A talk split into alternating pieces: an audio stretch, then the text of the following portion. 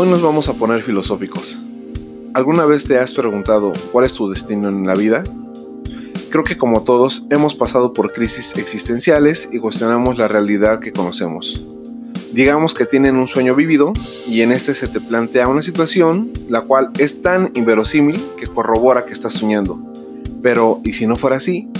Si solo estás viviendo otra realidad? Todos sabemos que la muerte es parte natural de nuestra vida, pero ¿qué sentirías si te dijera que hay personas que deben morir para continuar con la realidad que hoy conocemos? Y si tú fueras una de esas personas, ¿cómo reaccionarías? ¿Te entregarías al miedo de morir y buscarías mil maneras de evadir el hecho? ¿O por amor a tu familia, a tus amigos y a tu pareja, cederías sin dudarlo? Pues estas interrogativas y muchas otras se abordan en la película que estaremos analizando el día de hoy, Donnie Darko.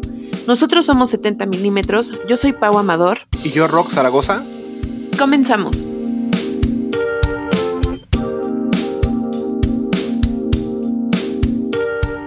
En contexto, lo que ocurre alrededor de la pantalla.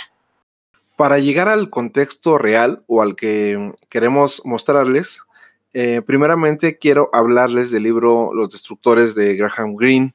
Eh, es más que un relato corto. Esta historia me interesó después de ver la, la película de Donnie Darko por primera vez.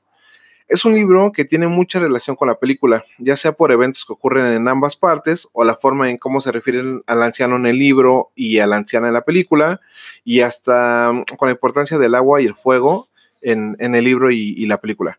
Sin alejarnos mucho del tema, el libro trata de cómo ver la destrucción como una forma de creación. En él nos describen a un grupo de jóvenes creando un plan para destruir la casa del señor Thomas eh, casa que ha soportado guerras y bueno, eh, en sí el paso del tiempo. Dentro del pacto está el no robar absolutamente nada de la casa, ya que de, bueno, la idea de, creación es que nada de lo que está en esa casa debe de permanecer eh, después del caos. incluso queman el dinero que, encuentran debajo del colchón del señor. Bueno, quizá toda esta narración tiene en común su intención de visibilizar la gran posibilidad que el ser humano tiene para el desarrollo de procesos destructivos y así evolucionar a algo mejor, o por qué no, viceversa, como bien lo indica la teoría del caos. Vamos a empezar con una parte un poquito compleja, pero no quiero que ni se aburran ni que se em, predispongan a todo esto que viene porque son términos un tanto científicos, pero cuando se den cuenta de cómo se entrelaza con nuestra película, van a quedar con la boca abierta. Entonces, la teoría del efecto mariposa nos dice que el aleteo de una mariposa en Japón puede tener repercusiones en un tornado en Texas, pero realmente no es así. En los años 50, el científico Edward Lawrence trabajaba con simulaciones numéricas para poder predecir el clima. Al momento de correr el experimento dos veces simultáneas, se dio cuenta que ambos dieron resultados totalmente distintos a los de su prueba de control. Al analizar los datos de entrada se dio cuenta que los decimales iban incrementando hasta dar un resultado distinto. Estas pequeñas diferencias por el redondeo daban un dato totalmente diferente, por el cual los resultados eran opuestos. Esto fue el primer escenario de la teoría del caos. Es decir, que pequeñas diferencias en las condiciones iniciales dentro de un sistema exacto matemático dan lugar a varios cambios en el resultado final. Así tal cual es la definición de la teoría del caos, que a su vez es el efecto mariposa. Un ejemplo de efecto mariposa es, si tenemos dos planetas iguales, solo que en uno de ellos ponemos una mariposa y en el otro no, al inicio no tendremos ningún cambio, pero con el paso del tiempo el mundo donde está la mariposa irá teniendo cambios que se irán acrecentando, y no solamente en un tornado, sino a gran escala, es decir, en el cambio climático completamente. Ahora, si trasladamos esta teoría al cosmos, Newton, cuando encontró las leyes de gravitación universal y sus tres leyes del movimiento, las aplicó a la traslación de la Tierra alrededor del Sol. Cuando tiene estos dos cuerpos, que es un sistema simple, encontró las leyes de Kepler y obtuvo órbitas elípticas perfectas de los cuerpos orbitando al Sol. Pero sabemos que no solo tenemos dos cuerpos en el universo, existen más, los cuales influyen en el movimiento de la Tierra, ya que la gravedad tiene un alcance infinito. Entonces, si se aplican las leyes de Newton para más cuerpos, esto se vuelve un caos. Es ahí cuando Charles Delaney se planteó esto con solo tres cuerpos, Tierra, Sol y la Luna, y no obtuvo una respuesta tal cual, ya que la respuesta la dio un gran matemático llamado Henri Poincaré, Y su respuesta, ¿cuál fue? Pues que no hay respuesta. Y con esto dio el primer caso del caos en el cosmos. Sé que es mucho que procesar, pero ya casi acabamos. Entonces, resumiendo esto, el caos surge del orden y el orden surge del caos, ya que con dos cuerpos perfectos en orden y en movimiento establecidos, si agregamos a esta acción algo tan sí pequeño como una partícula de polvo, la cual no tiene orden debido al movimiento de los cuerpos perfectos, esto es el caos. Sin embargo, no es que la partícula de polvo ande como loca, solamente que tiene patrones que no sabemos cuáles son ya que no los podemos observar. Su dirección está definida a todo momento. Esto se le conoce como dependencia susceptible de las condiciones iniciales. Y dirán, ¿qué tiene que ver esto con la película de hoy? Pues todo, ya que nuestra película nos plantea un cambio en la conducta de nuestro personaje, altera todo el universo, y cómo el orden de las cosas crea un caos absoluto, y asimismo es necesario el caos absoluto para regresar al orden de las cosas. Alerta de spoiler, alerta de spoiler. Si no ha visto la película, quedes en un lugar seguro. Donnie Darko no es otra de esas películas de viajes en el tiempo. Si la primera vez que la, que la pudiste eh, visualizar no entendiste absolutamente nada, digo, no te preocupes, creo que a muchos nos ocurrió exactamente lo mismo. El problema es cuando ya vas por la séptima vez y sigues exactamente igual. Eh, es una de esas películas que para entenderlas, el truco no está tanto en verla en repetidas ocasiones o con gente con distinto punto de vista. Eh, gran parte de los secretos que están en, los argumentos son del director y nos lo presenta eh, dentro y fuera de la película, como son los libros que se mencionan en ella. Y mm, bueno, antes de empezar a, hablar de, la película, quisiera mencionar el, cast. Tenemos a Richard Kelly como escritor y director, Michael Andrews eh, como música original, eh, Jake Gyllenhaal como Donnie Darko, su hermana en la vida real también interpreta a su hermana en la película, es Maggie Gyllenhaal como Elizabeth Darko, eh, James Duval como el conejo Frank, Patrick Swayze como Jim Cunningham, Gina Malone, una muy joven Gina Malone, interpretando a Gretchen Rose, a Beth Grant como Kitty eh, Farmer, es una maestra súper loca, Noah Wild como el profesor Kenneth, Drew Barrymore como la profesora Karen y Catherine Rose como la doctora Lillian Thurman, eh, doctora de, de Donnie. Aunque no es la primera película de Jake Gyllenhaal, creo que fue un cimiento para todo lo que se ha generado después.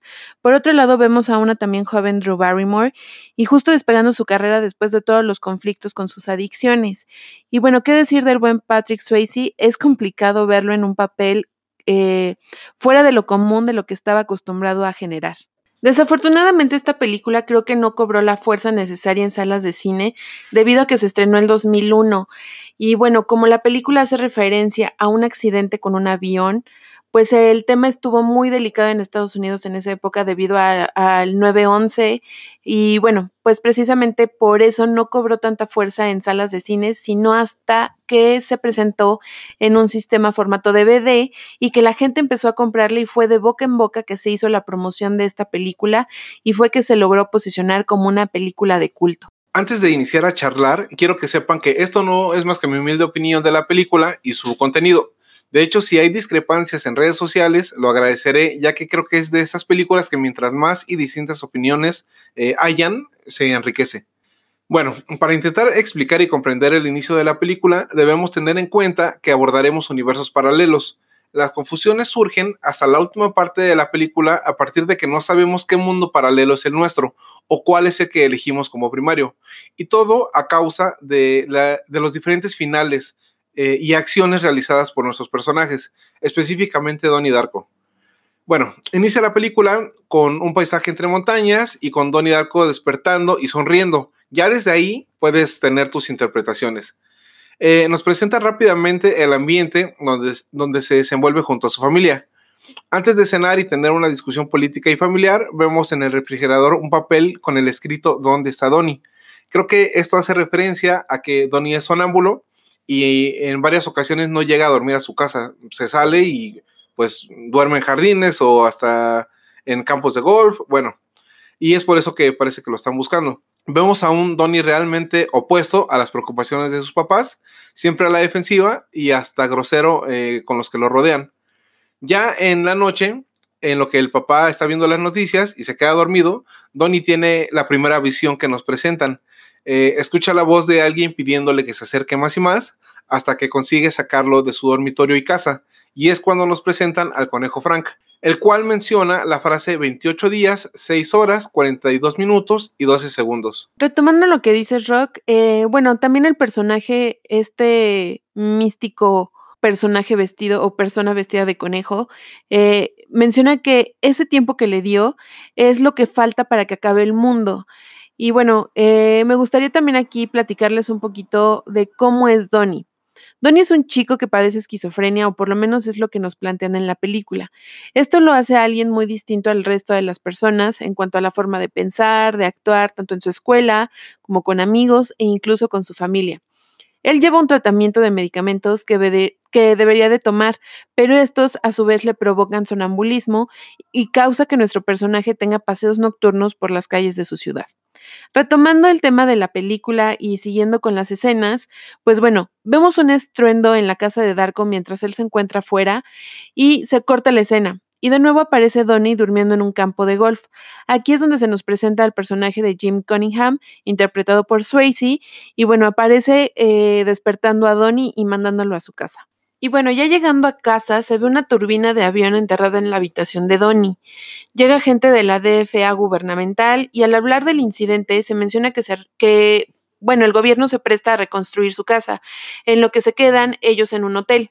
Y lo más importante aquí es que no saben de dónde vino la turbina, no hay avión accidentado y nadie vio nada. Exactamente, así es lo que, lo que pasa tal cual. Eh, quiero hacer una pequeña pausa para explicarles que así como en la película se manejan dos mundos eh, simultáneos, em, también en, esta ocasión y en este podcast vamos a tratarlo de la misma forma. Eh, por una parte vamos a tener la narrativa y la continuidad de la película y por otra vamos a tratar de explicar esa narrativa y esa continuidad para, para que puedan em, entenderlo de la mejor forma si es que aún no lo, no lo han conseguido. Vamos a la parte de la explicación respecto a la historia y para no empezar a enredarlos, vamos a establecer como un mundo primario el que nos presentan al inicio de esta película. Eh, este sería nuestro universo, o por lo menos el que debería de existir. Nos muestran el pueblo de Middlesex en el año del 88. Bueno, pues resulta que este llamado de Frank que hiciera que Donnie saliera de su casa termina salvándolo, ya que durante esa noche el motor del avión se desprendió en pleno vuelo y terminó cayendo en la habitación de Donnie. Es decir, si Frank no lo hubiera llamado, Donnie eh, eh, hubiera muerto en su habitación. Recordemos que Frank indica un tiempo determinado para el fin del mundo, que es 28 días, 6 horas, 42 minutos y 12 segundos.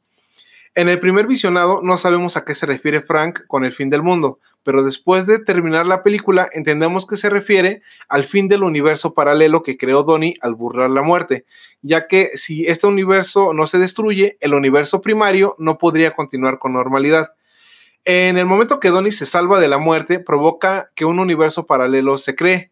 Por poner un ejemplo reciente, podemos tomar Avengers Endgame, cuando la hechicera suprema le dice a Hulk que al ocurrir un evento tan fuerte como que se lleven la gema de, esa realidad va a provocar la creación de una línea paralela que solo desaparecerá cuando todo vuelva a la normalidad, es decir, cuando regrese la gema. Ah, pues precisamente esto ocurre en Donnie, al momento de burlar la muerte, ya que alteró lo correcto, lo que en realidad debió suceder para que este mundo primario transcurriera con normalidad. Bueno, eso es lo que pareciera la primera vez que ves la película. Sin embargo, eh, nosotros hemos podido detectar que realmente Donnie hubiera levantado de una, se hubiera levantado de una u de otra manera debido a su sonambulismo. Entonces, Frank aprovecha esta situación para hacerle creer que gracias a él es que se fue, que fue salvado del accidente. Sin embargo, Donnie se hubiera levantado de una u de otra manera de su cama y hubiera evitado el accidente. Sin embargo, esta situación es este se plantea más adelante en la película el por qué Frank se aprovecha de esto mismo. Y bueno, ya siguiendo con la continuidad de la película, al día siguiente nos presentan que rápidamente eh, lo que es este, pues la, el contexto en el cual vive Donnie, ¿no?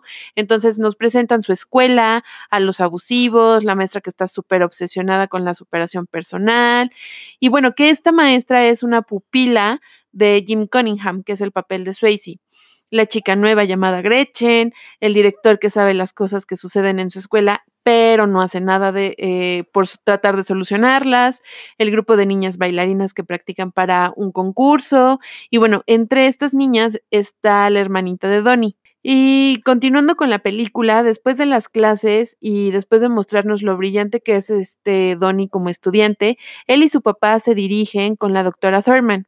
Esta doctora es la terapeuta de Donnie y a mitad del camino se cruzan con una anciana muy rara llamada Sparrow, a la que la apodan eh, abuela muerte misma que se acerca a Donnie para susurrarle todo, eh, toda criatura de este mundo muere sola. Y bueno, en terapia, Donnie habla sobre su nuevo amigo imaginario y platica eh, que lo llevó al futuro y que le dijo que el mundo se iba a acabar. Quiero aprovechar la, la, corrección y el comentario que, que, hiciste respecto al conejo Frank para, para matizarlo un poco como personaje en la película. Eh, él en apariencia puede viajar en el tiempo como se le antoje y funge como un guía de Donnie en este nuevo universo paralelo.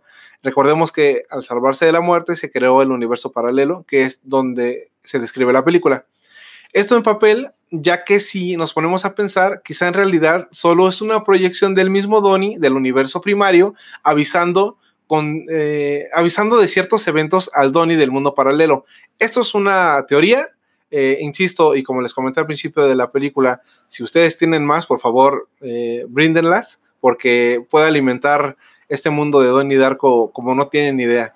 Bueno, esta idea de que Donnie del universo primario le avisa al Donnie del universo paralelo a través de Frank el Conejo es una teoría. Ok, em, Frank obliga a nuestro protagonista a realizar actos de vandalismo que, que, servirán para la destrucción del mundo paralelo. Pareciera que es el único fin del conejo, equilibrar las cosas. En la escuela vemos a la maestra Kitty Farmer, la ya mencionada obsesiva con la ideología de Jim Cunningham, poniendo a los estudiantes un video de Jim, donde habla del miedo y del amor como dos únicas formas de reacción ante prácticamente lo que sea. Aquí me gustaría indagar un poquito en el personaje de Jim, debido a que bueno, eh, nos lo ponen como estas personas que van dando pláticas de superación personal, que prácticamente con esta filosofía que él maneja ha resuelto su vida y la de muchísimas otras personas. Y bueno, realmente la, vez, la primera vez que vi la película no terminaba de entender el porqué de este eh, fanatismo hasta cierto punto con el personaje. Sin embargo, cuando empiezas a ver la película eh, y empiezas a desarrollar el personaje, podemos ver la realidad de este. Y bueno, conforme ves la película en otras ocasiones, empiezas a ver el contexto completo de este personaje. Regresando al tema de la película, ya en la noche volvemos a ver a Frank llamando a Donnie en sueños para encomendarle su primera misión. Recordemos que si Frank tiene misiones para Donnie, no es más que para equilibrar los universos paralelos porque si, de, eh, si todo va conforme al plan, el tiempo estipulado al principio por Frank será el tiempo en el que la turbina volverá a caer en la habitación de Donnie, pero para que esto suceda deben pasar muchísimas cosas exactas, cosas que Frank encargará a Donnie que sucedan cosas que por supuesto iremos mencionando a lo largo de este podcast. Al siguiente día llega la noticia que en la escuela la tubería principal de agua está rota y la estatua del perro, emblema de la escuela, tiene enterrada un hacha en la cabeza. Al no haber clases, Donnie se regresa caminando con Gretchen, quien platica por qué se mudó a esa ciudad. Comenta que su padrastro tiene problemas emocionales y que apuñaló a su mamá, y es por eso que se cambiaron de nombre para empezar de nuevo en esta ciudad. Dentro de la plática hay una parte donde Gretchen dice, Donnie Darko, ¿qué clase de nombre es ese? ¿Acaso eres un superhéroe? Y Donnie le responde, ¿quién dice que no lo soy? Esta frase tiene una buena connotación, ya que algo hay de eso.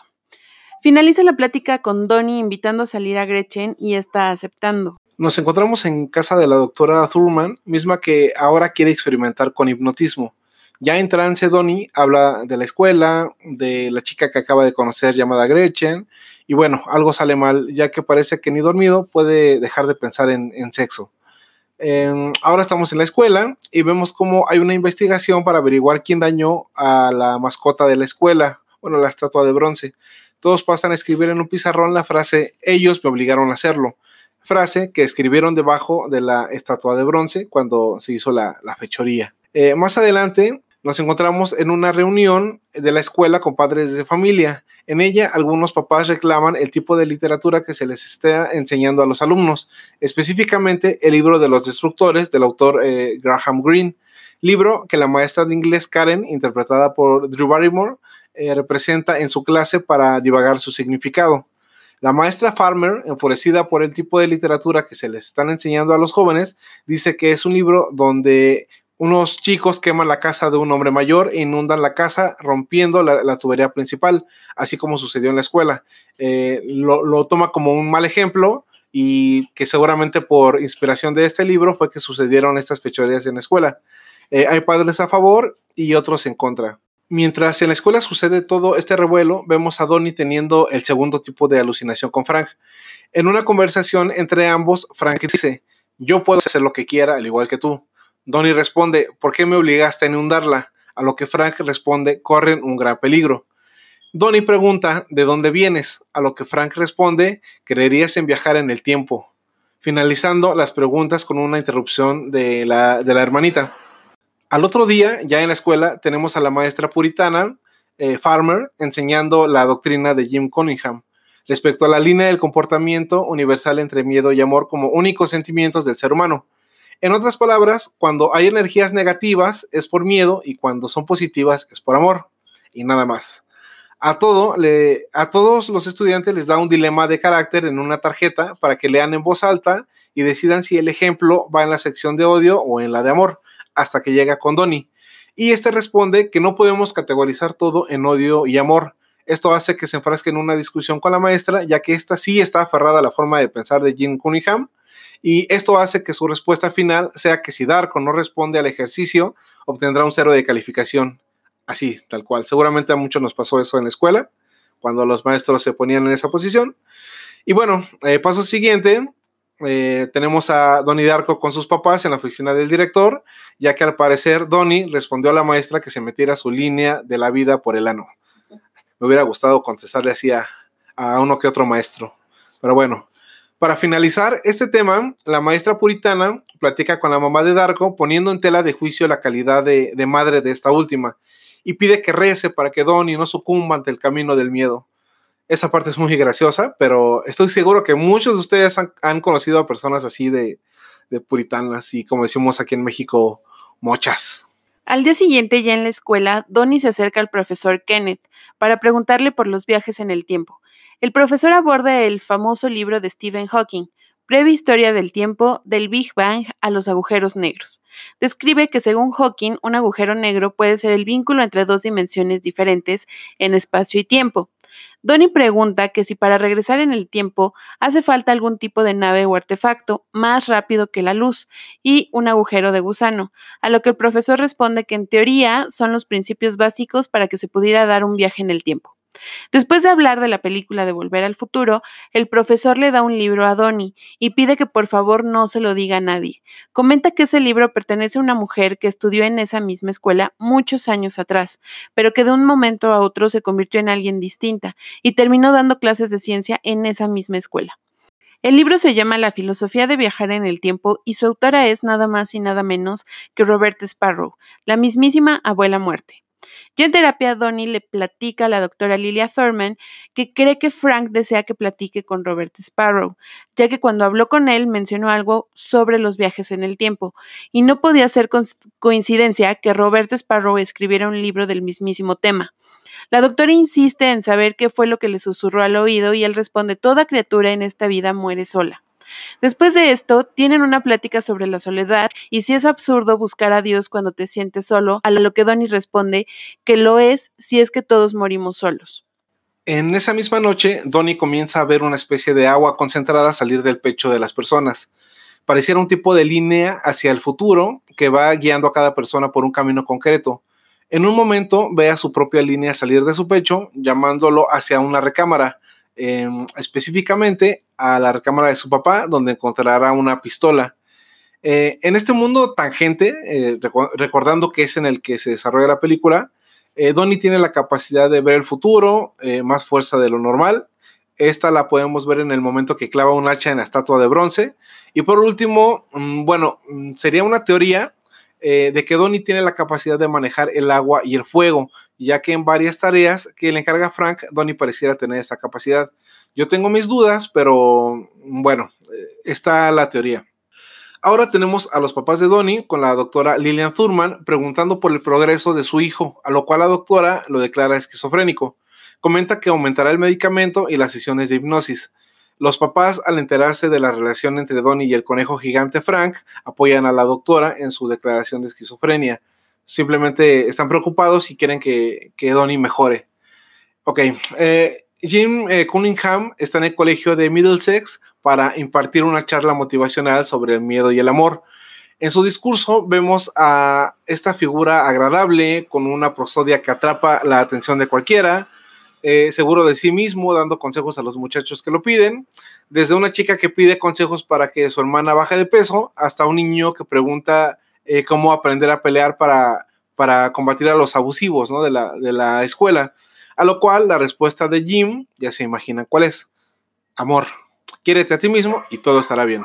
Todo va conforme a la presentación hasta que toma el micrófono Donnie y le refuta sus medios de solución. Jim trata de dejar en mal a Donnie mencionándolo como un chico con miedos y perdido, a lo que Donnie termina con la frase, yo creo que tú eres el anticristo. Paso siguiente, lo sacan del auditorio lleno de aplausos por los estudiantes y lleno de miradas acusantes por parte de los padres y, profesores. Al día siguiente continúa la plática con el profesor Kenneth, acerca de los viajes en el tiempo.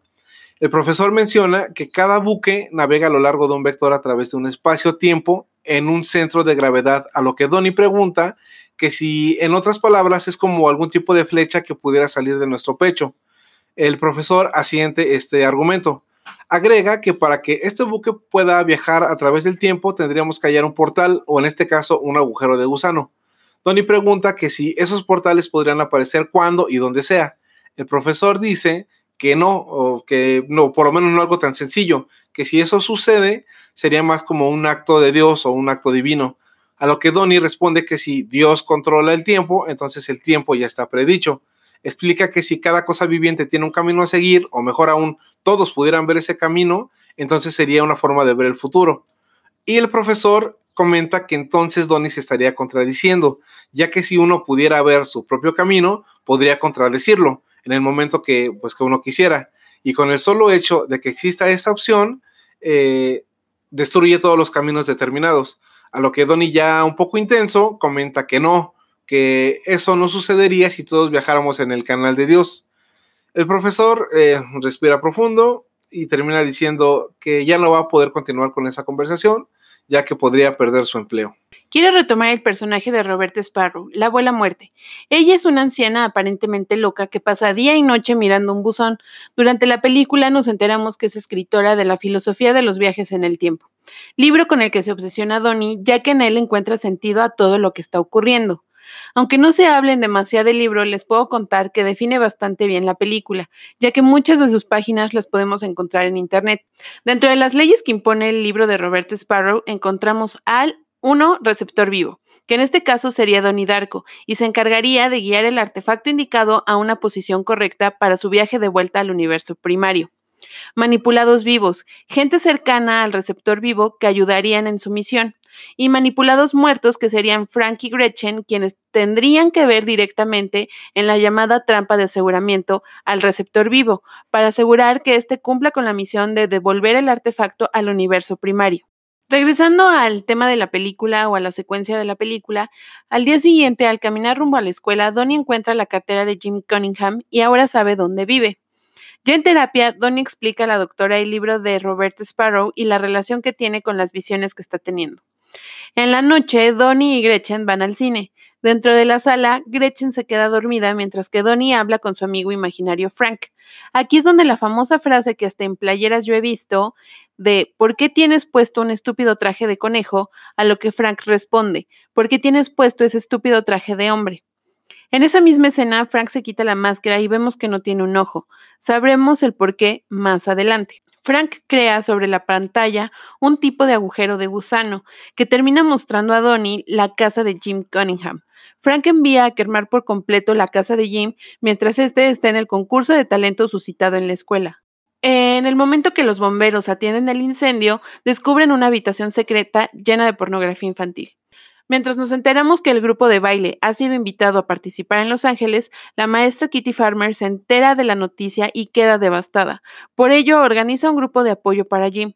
Esto hace que no pueda estar en el concurso de baile y le pide a la mamá de Donnie Darko se haga responsable de las niñas y las acompañe a Los Ángeles. Al siguiente día vemos a Donnie entregando una carta de suma importancia a Robert Sparrow, para después ir a despedir a la maestra Karen Pomeroy, ya que el director la despide porque sus métodos de enseñanza no son correctos, según él. Más tarde, en ese mismo día, Donnie asiste a su terapia con hipnosis.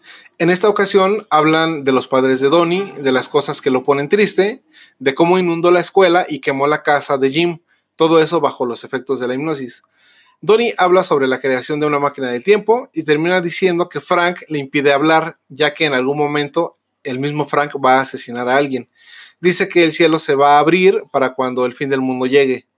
Ya en la noche, Donnie y su hermana hacen una fiesta de disfraces para festejar que la aceptaron en Harvard. Durante la misma llega Gretchen y busca refugio con Donnie ya que su mamá desapareció o se fue, aún no lo sabemos bien. Ella cree que es por culpa de su padrastro, ya que en primera instancia es por él que se mudan a, Middlesex. Por otro lado, vemos a Elizabeth Darko buscando a un tal Frank que fue por cervezas. Así es, Frank, escucharon bien. En una llamada, la mamá de Donnie avisa que estará de regreso en, en un vuelo nocturno y llegará en la mañana siguiente. Donnie vuelve a visualizar el líquido extraño saliendo del pecho de las personas y le despierta la idea de ir a casa de Roberta Sparrow, ya que está por acabarse el tiempo que Frank impuso al principio de la película. Ya en este lugar recuerda la frase que escuchó de la profesora Karen, puerta de sótano, y decide ir al sótano de Roberta Sparrow. Esto no resulta del todo bien, ya que encuentran a los abusivos de la escuela intentando robar la casa estos someten a Gretchen y a Donnie, mientras que los amigos de este último se echan a correr, ¿no? Huyen. Todos ven acercarse un auto y es cuando Donnie menciona la frase Deus ex machina, nuestro salvador. Acto seguido, el auto esquiva la abuela muerte, provocando el atropellamiento y muerte de Gretchen. Del auto salen dos tipos asustados por el accidente y uno de ellos es ni más ni menos Frank vestido de conejo, el mismo conejo que Donnie ha visto a lo largo de la película. Frank reclama por qué estaban tirados en medio de la carretera y antes de que pueda continuar hablando, Donnie saca la pistola que obtuvo en el closet de su padre y dispara a Frank directamente al ojo. Después de ese disparo, grita al acompañante de Frank que se vaya a casa y le diga a sus padres que todo estará bien. Este último sale corriendo y no voltea para nada. Después del accidente, Donnie queda destrozado por la muerte de Gretchen. Él toma eh, en sus brazos, eh, bueno, la toma en sus, en sus brazos y regresa a su casa donde encuentra a Elizabeth dormida, le da un beso en la frente y toma las llaves del auto em, para, irse con Gretchen, eh, siendo esta un, cadáver. Y bueno, por otra parte, en nuestro universo de explicación, esto pone a Donnie en una posición bastante dura, ya que debe de entender que tiene que morir y que de eso depende que todo vuelva a la normalidad. A lo largo de la película se habla del miedo. Por poner un ejemplo, ustedes pensarán, ¿por qué si Frank es el encargado de volver todo a la normalidad, fue primeramente el que salvó a Donnie de su muerte. Esta pregunta me lleva de nuevo al principio del podcast, ya que en realidad Donnie se iba a salvar por sí mismo, debido a su sonambulismo, y Frank aprovecha esto para hacerle creer a Donnie que fue su salvador, y de este modo Donnie sienta un compromiso con el conejo por haberlo ayudado, y de este modo no se resista a hacer todo lo que pida. Una de las técnicas de Frank para hacer que Donnie acepte su muerte es asesinar a Gretchen, la chica nueva de su escuela, de la cual se enamora en el mundo paralelo. Al morir Gretchen, Donnie entiende que con su muerte salvaría a la chica, ya que en realidad nunca se conocerán en el mundo primario. En otras palabras, Frank provoca que Donnie y Gretchen se conozcan, provoca el enamoramiento, provoca la muerte de Gretchen. La única forma para que no muera es volver en el tiempo. Donnie destruye la realidad paralela. Donnie y Gretchen nunca se conocerán en el, universo primario, y terminamos con que Gretchen no morirá, o por lo menos no por la aparente culpa de Donnie. En ese momento, Donnie siente un dolor en su estómago y voltea al cielo y ve que una mancha negra comienza a abrirse. Se dirige al mismo lugar donde amanece en la primera escena y ve cómo se sigue formando un hoyo en el cielo, a lo cual dice, volveré a casa. En otra escena, la mamá y la hermana de Donnie van en el vuelo y empieza a pasar por una turbulencia, ocasionando que un motor del avión se desprenda. En la misma se puede escuchar la conversación que sostiene Donnie y su profesor, donde repasan lo que se necesita para un viaje en el tiempo. También se oye la voz de Gretchen recordando lo que le menciona acerca de los viajes en el tiempo. Las siguientes escenas transcurren en secuencia donde todo lo sucedido va en retroceso. Adicional, se escucha a Donnie relatando lo que escribió en la carta para Robert Sparrow. Y la carta dice lo siguiente. Querida Robert Sparrow, he conocido su libro y hay tanto que necesito preguntar. A veces siento miedo de lo que podría decirme. A veces temo que me diga que esto no es obra de la ficción. Solo espero que pueda que las respuestas le lleguen mientras duermo. Espero que cuando el mundo acabe pueda respirar aliviado porque todavía habrá mucho más por delante. Cuando termina de oírse la voz de Donnie, el retroceso termina cuando se encuentra en su cama riéndose con la tele, y es la misma noche cuando sucede el accidente de la turbina. Aquí quiero hacer referencia a que la turbina que cayó al inicio de la película será la misma que caerá encima de Donnie, y esta proviene del avión que abordará su propia madre al volver a casa.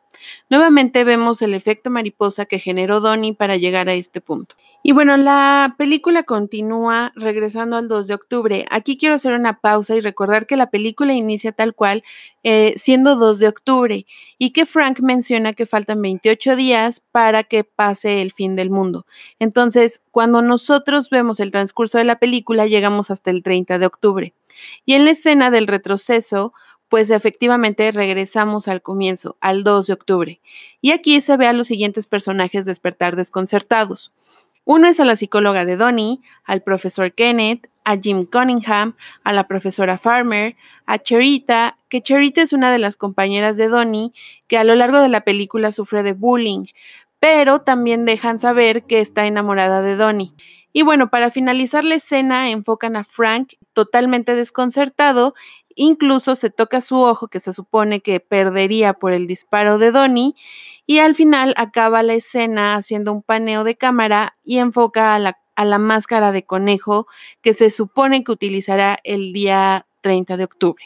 Respecto a esta parte de, mm, de estos personajes despertando, en el libro de Roberta Sparrow hace mención de, de cuando este siglo se cierra cuando todo regresa a la normalidad y el universo alterno se destruye para que el primario continúe eh, con normalidad, todas las personas que despiertan en realidad eh, no es que estén despertando, sí lo estaban viviendo, sí estaban en ese mundo paralelo, solo que ya al despertar o al regresar en el mundo primario van a tener eh, muchísimas dolores, sufrimientos, consternaciones, eh, no va a ser nada lindo para estas personas, ya que pues vieron cosas en el universo alterno que los van a dejar bastante mal.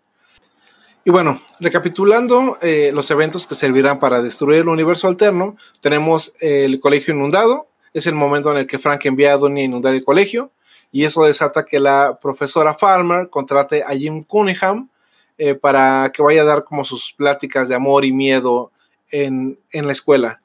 Después tenemos el incendio en la casa de Jim Cunningham, eh, que bueno, ya sabemos que con la guía de Frank, Donnie encuentra la cartera de Jim y junto con la dirección de su casa va a, a quemar este sitio.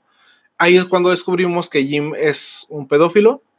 Y bueno, la profesora que es ferviente admiradora de Jim decide hacer a un lado el concurso del baile del grupo del instituto que ocurrirá en Los Ángeles para defender a este señor.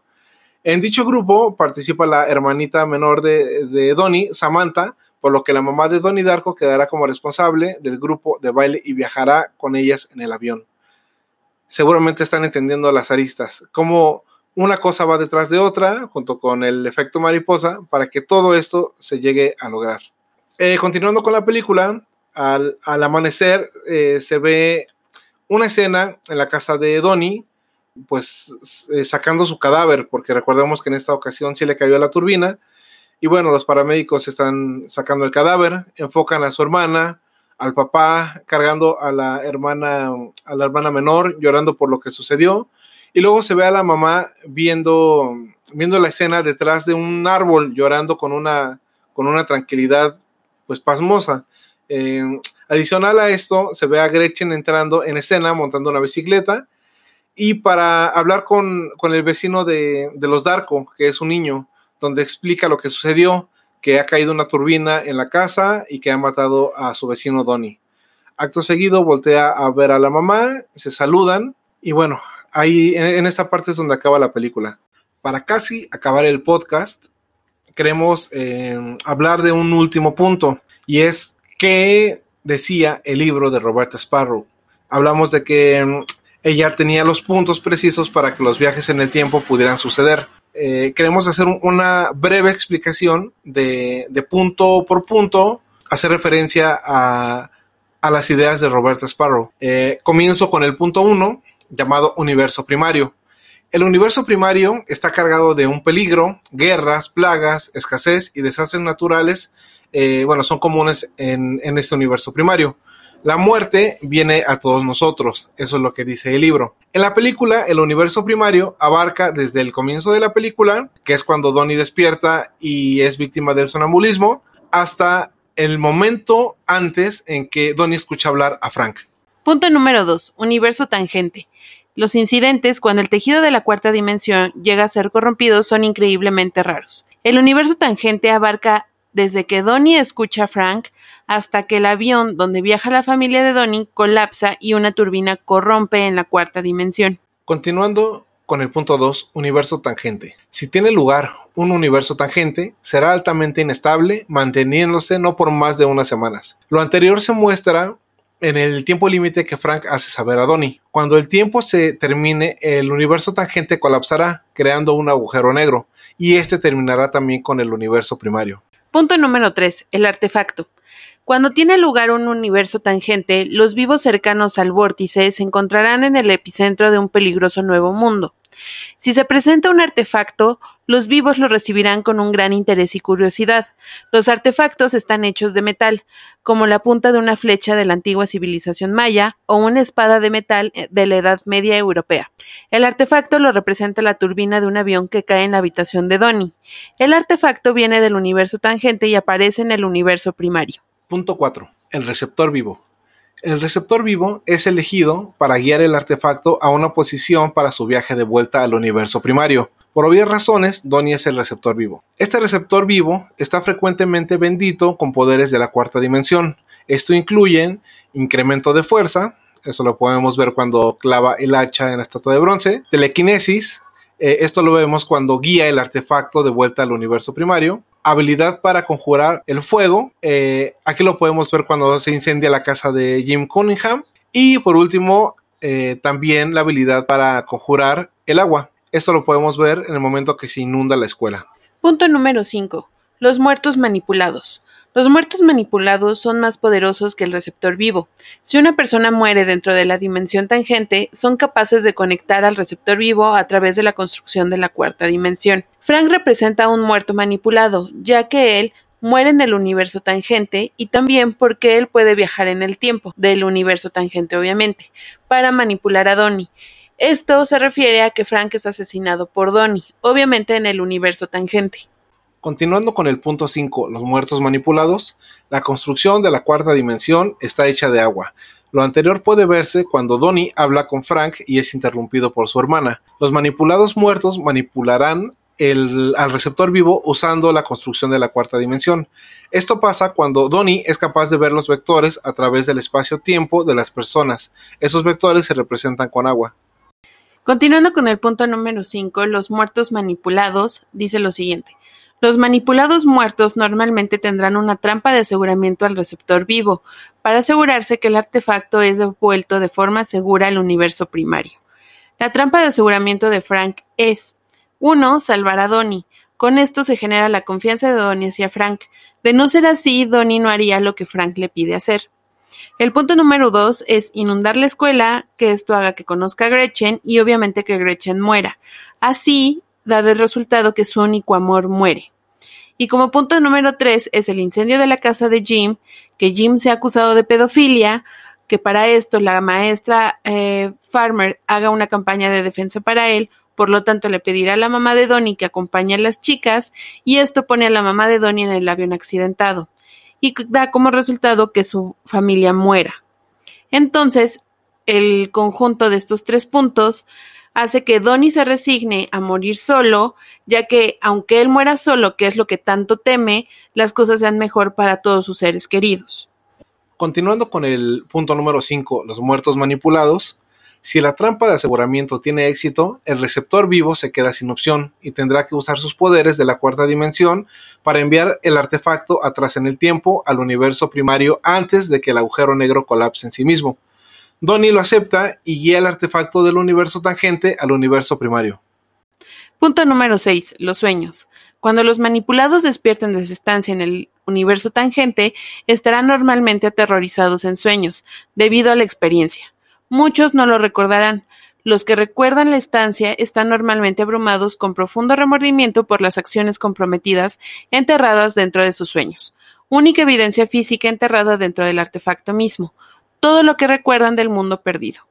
Esto puede verse al final en al parecer un breve epílogo donde sus profesores, su psicóloga, Jim, incluso Frank, despiertan de una especie de sueño, que en realidad despiertan del universo tangente. Aquí vemos que Frank toca su ojo derecho donde Donnie le disparó en el universo tangente, y Gretchen se solidariza con la madre de Donnie. Una de las preguntas más comunes en Internet es, ¿entonces Donnie solo tenía que morir y ya? En parte sí, es decir, que en el universo primario era necesario que Donnie muriera. Si esto no pasaba de esa manera, que así terminó siendo, se crearía un universo tangente, como decir que Donnie evadió su destino y esto creó un desequilibrio cósmico. Pero por otra parte, mm, no solo por eso era necesario Donnie. Como se dice, él era el receptor vivo, es decir, que su deber era que la turbina del avión encontrara el agujero que lo hiciera llevar al universo primario. Ahí la importancia del plan de Frank. Si la turbina no hubiera entrado en el agujero, se crearía un agujero negro. Cabe recordar que al ser Donnie el receptor vivo, contaba con el poder de la, telequinesis para poder hacerlo. Si Donnie decidiera no morir, si la turbina no entra en el agujero, no llegará al universo primario. Por lo tanto, Donnie no morirá, lo que lo llevará automáticamente al fin del mundo. Otras dudas frecuentes son, si el avión donde viajaba la madre de Donnie cae, ¿su madre y su hermana murieron? Sí y no. La madre de Donnie muere en el universo tangente, pero al momento de que la turbina del avión entra en el agujero de gusano, ese universo deja de existir automáticamente y todo se remonta al universo primario donde la madre de Donnie sigue viva. Entonces, la turbina cae de la nada otra vez, es decir, que si la turbina apareció de la nada. La respuesta es sí. Esto podría quedar claro citando lo que dijo la misma Roberta Sparrow en su libro. Los, artefactos devueltos al universo primario están frecuentemente ligados a la iconografía religiosa, ya que su presencia en la Tierra parece desafiar las, las explicaciones lógicas. La intervención divina es resuelta como la única conclusión lógica para la presencia del artefacto. Y por último, otra de las dudas frecuentes es, pero Frank al despertar a Donnie es quien crea el universo tangente. Si Frank no hubiera despertado a Donnie, Donnie simplemente habría muerto en su cama. ¿Por qué Frank despertó a Donnie? Pues aquí la respuesta es, si Frank no hubiera despertado a Donnie, de igual manera él se hubiera salvado, ya que como se logra eh, ver en la introducción de la película, Donnie sufría de sonambulismo. Entonces Frank despierta a Donnie para que Donnie piense que él lo salvó y es ahí donde haga lo que Frank pida. En toda la película, algunas personas han encontrado huecos argumentales, pero al estar hablando de Donnie Darko, esto se convierte en una paradoja. Paradoja que Stephen Hawking llama la paradoja del científico. ¿Qué pasaría si un científico usa el agujero para disparar contra su yo del pasado? Ahora está muerto, pero ¿quién disparó entonces? Es una paradoja que aparentemente no tiene sentido, pero el tipo de situación provoca pesadillas en todos los físicos. Eh, Frank el Frank atrapado en la cuarta dimensión es el representante de esta paradoja en cierto modo. Si una persona muere dentro de la dimensión tangente, son capaces de contactar al receptor vivo o a través de la construcción de la cuarta dimensión. Eh, Frank muere en el universo tangente, lo que nos lleva a hacer ciertas preguntas. ¿Quién lo mató? Donnie Darko. ¿Por qué lo mató? Porque Frank asesinó a Gretchen. ¿Cómo conoció Donnie a Gretchen? Gracias a Frank de la cuarta dimensión. ¿Por qué Frank está en la cuarta dimensión? Porque murió en el universo tangente. ¿Cómo murió en el universo tangente? Donnie lo mató. ¿Por qué lo mató? Porque Frank asesinó a Gretchen. ¿Cómo conoció Donnie a Gretchen? Eh, gracias a Frank de la cuarta dimensión. ¿Por qué Frank está en la cuarta dimensión? Porque murió en el universo tangente. ¿Cómo murió en el universo tangente? Donnie lo mató. ¿Por qué lo mató? Porque Frank asesinó a Gretchen. Etc, etc, etc. Espero que con esta última explicación sea más fácil de digerir la película y que las próximas veces que la vean, pues puedan ir hilando de manera correcta cada uno de los sucesos dentro de ella. Y ya para cerrar el programa, queremos compartir con ustedes nuestras conclusiones. En lo personal, creo que es una película muy bien realizada.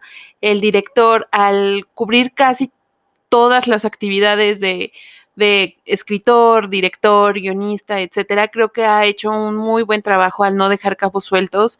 Eh, es una película que mueve muchas cosas dentro de ti porque te pone a pensar. Es definitivamente una película para, para debatir, para platicar acerca de ella.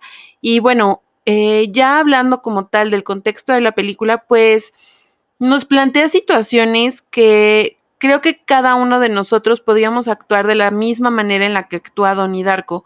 A lo mejor eh, en algún momento yo platicaba con, con Rock de qué tal si Donnie Darko ya ha vivido esto tantas veces que la misma eh, abuela muerte ya llegó a envejecer, o sea, que la volvió loca de todas las veces que ha vivido esta situación tratando de encontrar la respuesta correcta.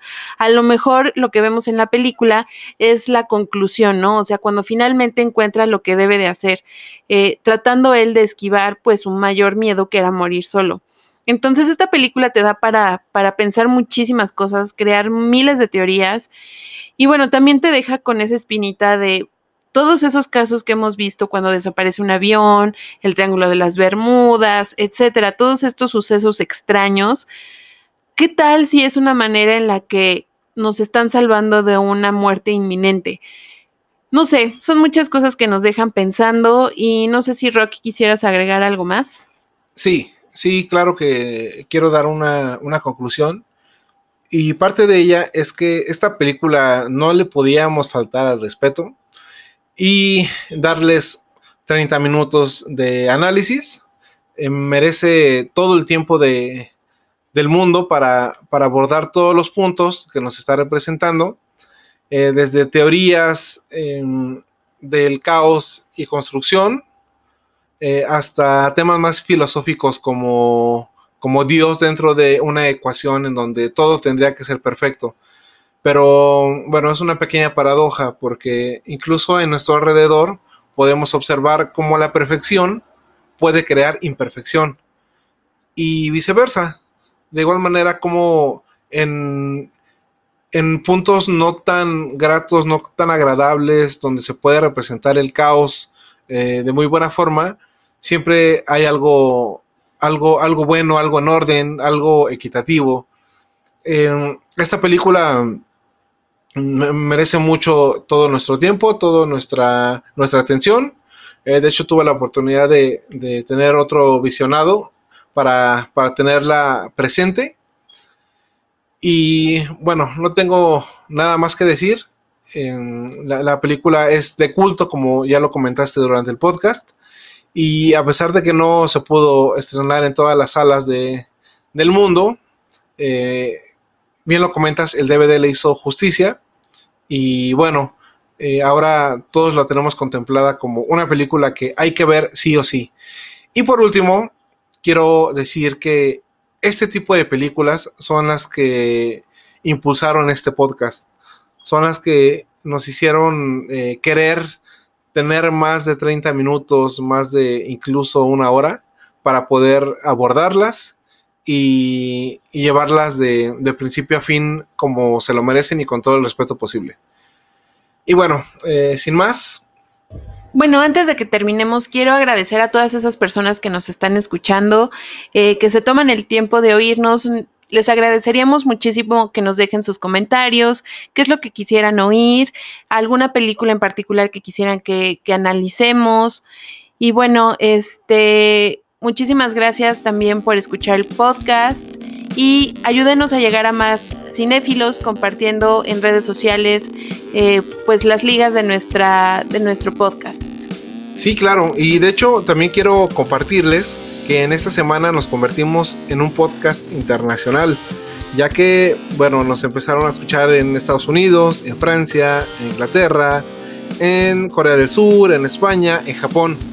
Y bueno, e, espero poderles compartir la imagen de, estos países para que no crean que nos estamos haciendo una fama em, equívoca o desleal.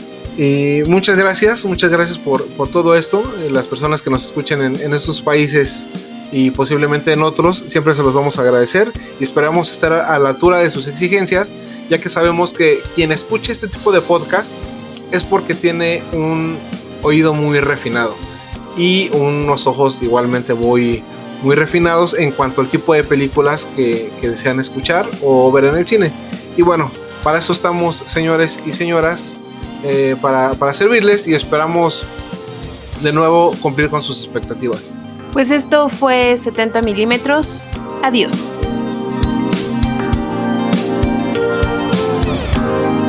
Nuestras redes sociales de Facebook, Instagram y Twitter las puedes encontrar como arroba 70mm.mx. Si deseas compartir con nosotros lo que sea relacionado con este apasionante mundo del cine, seremos tus lectores.